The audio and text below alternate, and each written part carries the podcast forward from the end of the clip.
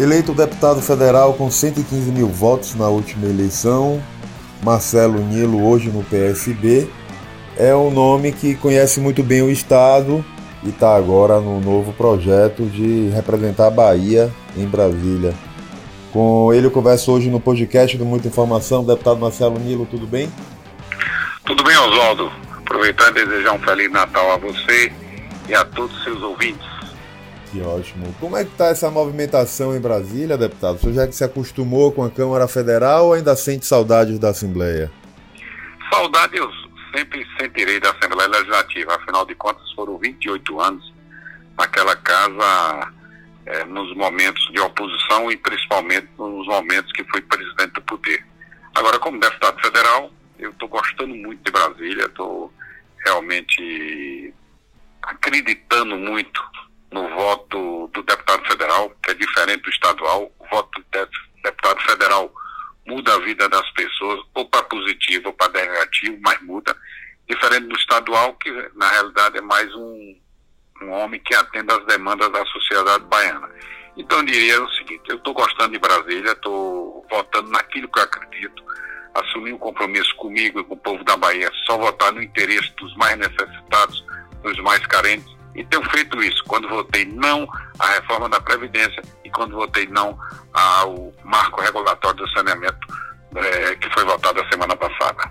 Como o senhor está vendo esse relacionamento do governo Bolsonaro com o Congresso? Distensionou um pouco na sua visão, deputado? O governo Bolsonaro, na realidade, é minoria esmagadora no Congresso. Ele não tem força política de aprovar o projeto que ele queira. Tanto é que ele disse que ia colocar o filho Eduardo Bolsonaro como embaixador e depois desistiu porque não teria nenhuma chance de passar no Senado Federal. Agora, o Congresso é muito conservador e as ideias do Congresso ela é parecida com as ideias liberal do governo de extrema direita de Jair Bolsonaro.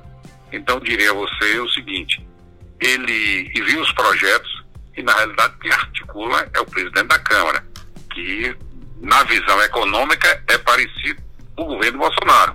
Ele é muito liberal, ele defendeu muito a reforma da Previdência, que na minha visão é muito perversa para o trabalhador brasileiro. Ele defendeu o marco regulatório de saneamento, é, privando, tornando privado o sistema de abastecimento de água, principalmente os viáveis, porque, é, na minha visão, um absurdo o que é positivo o empresário vai comprar, o que é negativo vai ficar com o poder público, ou seja, o, o empresário fica com filé e as empresas estatais ficarão com osso.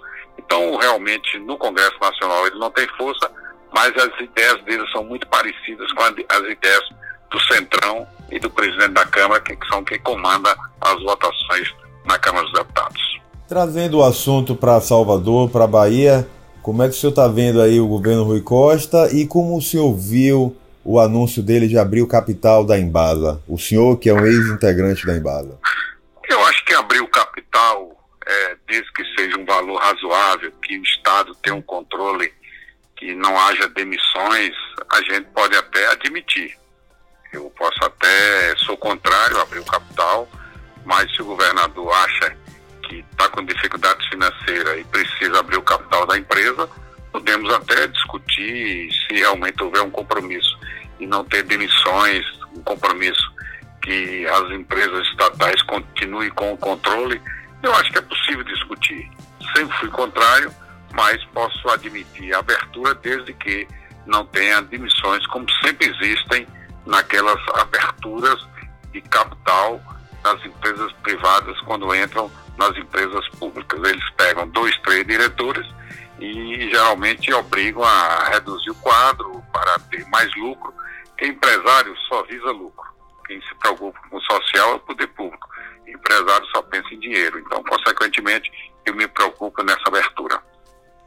Falando sobre o governo Rui Costa, vai estar em discussão na próxima eleição dois modelos de gestão, modelo do governador e modelo do prefeito Assemineto como o senhor acredita que o governador e a base dele vai jogar esse jogo na próxima eleição de Salvador, deputado? Eu acho que o governador Rui Costa está muito bem avaliado em Salvador, muito bem avaliado. E o prefeito Assemineto, muito bem avaliado. São dois modelos diferentes que a população está aprovando. A disputa entre ambos é positiva para a população. Um quer mostrar se um faz o metrô, outro faz o VLT. Se um faz uma encosta, outro faz outra encosta. Se um faz a escola, o outro vai lá e faz a escola. Então, são coisas que a população sai ganhando. O prefeito Assemi Neto está saindo na frente, porque lançou candidato a prefeito há mais de um ano. Está com o vice-prefeito Assemi Neto é, a tiracola, é, percorrendo é, todas as ruas, todas as inaugurações em Salvador, enquanto o governador Rui Costa está parado. Acho que governador Rui Costa, se demorar muito, vai perder o time. Eu não estou entendendo. Como ele é mais inteligente do que eu na política, porque é governador eleito e reeleito, e eu só consegui ser governador interino, eu tenho que respeitar a posição dele, mas eu discordo. Eu discordo completamente do estilo que ele está fazendo. É demorando muito para escolher um candidato. O homem do nosso lado que tem voto é Rui Costa, mas se ele demora muito de decidir o candidato, pode ter certeza que nós vamos perder o WO.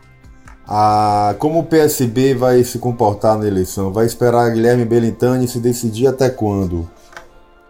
Não, acho que Guilherme Belintani perdeu o time. Eu acho que ele perdeu o time de ser candidato a prefeito. Eu acho que o nosso candidato a prefeito tem que ser a deputada federal Lites da Mata. Lites da Mata, que está muito bem avaliada nas pesquisas, que conhece Salvador, que já foi prefeito, já foi vereadora, já foi deputada estadual, já foi deputada federal, já foi deputada constituinte, já foi senadora, é presidente do partido, tem todas as condições de ser candidato.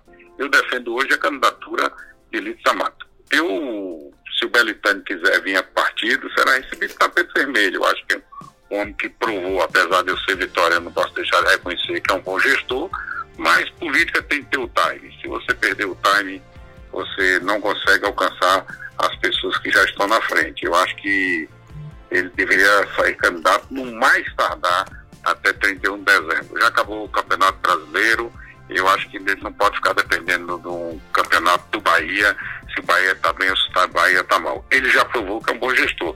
Agora, eu acho que política, você tem que ter o time. Você vê, o governo do Estado, o Jacques Wagner praticamente já se lançou candidato, que foi um fato correto, foi um fato político positivo, que estava todo mundo indo para os braços do PSD, para os braços de Otto Alencar. Com a candidatura de Jacques Wagner, deu um freio de arrumação, porque agora as pessoas estão com, olhando que o candidato nosso será do PT, será Jacques Wagner. Acho que o senador Otto Alencar faz um bom mandato como senador, mas eu acho que o momento momento de candidatura nesse momento, é preciso que o povo saiba quem é o candidato. Você vê a Semineto bem avaliado, o que é que ele fez? Sinalizou que o candidato seria Bruno Reis. Rui Costa está muito bem avaliado, mas se você perguntar quem é o candidato dele, ninguém sabe. Então, ele, por exemplo, participou agora desse lançamento é, da Ponte Salvador Itaparica, era para ele ter o um candidato do lado. Ele lançou o metrô, era para ter o um candidato do lado candidato só cresce se tiver o apoio de Rui Costa. O nosso eleitor é Rui Costa. Agora ele está demorando muito. Eu acho que nós poderemos perder o time se ele não tomar essa decisão o mais rápido possível. Aliás, lembro que Jacques Wagner apoiou ele em novembro, um ano antes das eleições, para que ele pudesse crescer politicamente. E ele cresceu, e tanto é que ganhou o governo do Estado, saindo com 1% e Paulo Souto com 40%. O Costa está muito bem avaliado, mas está demorando muito de decidir o candidato. Deputado, para finalizar, que avaliação o senhor faz sobre a, a, condução de Nelson Leal na Assembleia? O senhor que foi presidente durante 10 anos. Olha, eu não gostaria de falar de Assembleia porque é coisa do meu passado. Realmente estou agora voltado para a Câmara dos Deputados, mas eu acho que o Nelson Leal está procurando fazer um bom trabalho. Ele está ouvindo as pessoas, mas ele está com muitas dificuldades financeiras. Então ele está com essas dificuldades, a gente também tem que compreender primeiro ele tem de é, planejar, consertar, dar um, freio de arrumação no planejamento financeiro, senão ele pode se perder. Agora, se você perguntar que ele está bem, está bem. Diante, diante das circunstâncias políticas, diante do quadro que ele recebeu da Assembleia, uma Assembleia praticamente falida, isso é público e notório, eu acho que ele está fazendo um bom trabalho. Ele, inclusive, ouve as pessoas, me procurou, me pediu sugestões, eu dei sugestões. Eu acho que ele tem que ter uma conversa com o governador Rui Costa, junto com todos os deputados, para chegar a um denominador comum com relação às finanças da Assembleia, que infelizmente ele recebeu falido e o funcionário, o povo, o deputado não quer saber. O deputado quer saber é, que tenha estrutura política para que ele possa fazer um bom trabalho. É, você vê, Gaban fez um prédio, eu fiz outro prédio, deputado Anjo Coronel, com todas as dificuldades, com todas as críticas que eu faço à gestão dele, diga-se passagem, ele marcou o seu nome na Assembleia. Então, eu diria a você com muita clareza, ele tem de ter um planejamento financeiro urgente, ele tem de equilibrar as contas e só equilibrar as contas aí se reduzir a despesa e aumentar a receita. Reduzir a despesa, eu sei que ele fez. Ele cortou muitas e muitas coisas que estavam por dura aqui na Assembleia. Agora ele precisa aumentar a receita e para aumentar a receita, só tendo uma conversa é, sobre finanças com o governador Rui Costa. Deputado, obrigado pelo papo, obrigado pelas informações. O que tiver de novidade, nos acione. O canal Muita Informação está no ar. Obrigado e um bom dia. Bom dia. Siga a gente nas nossas redes sociais e até o próximo podcast.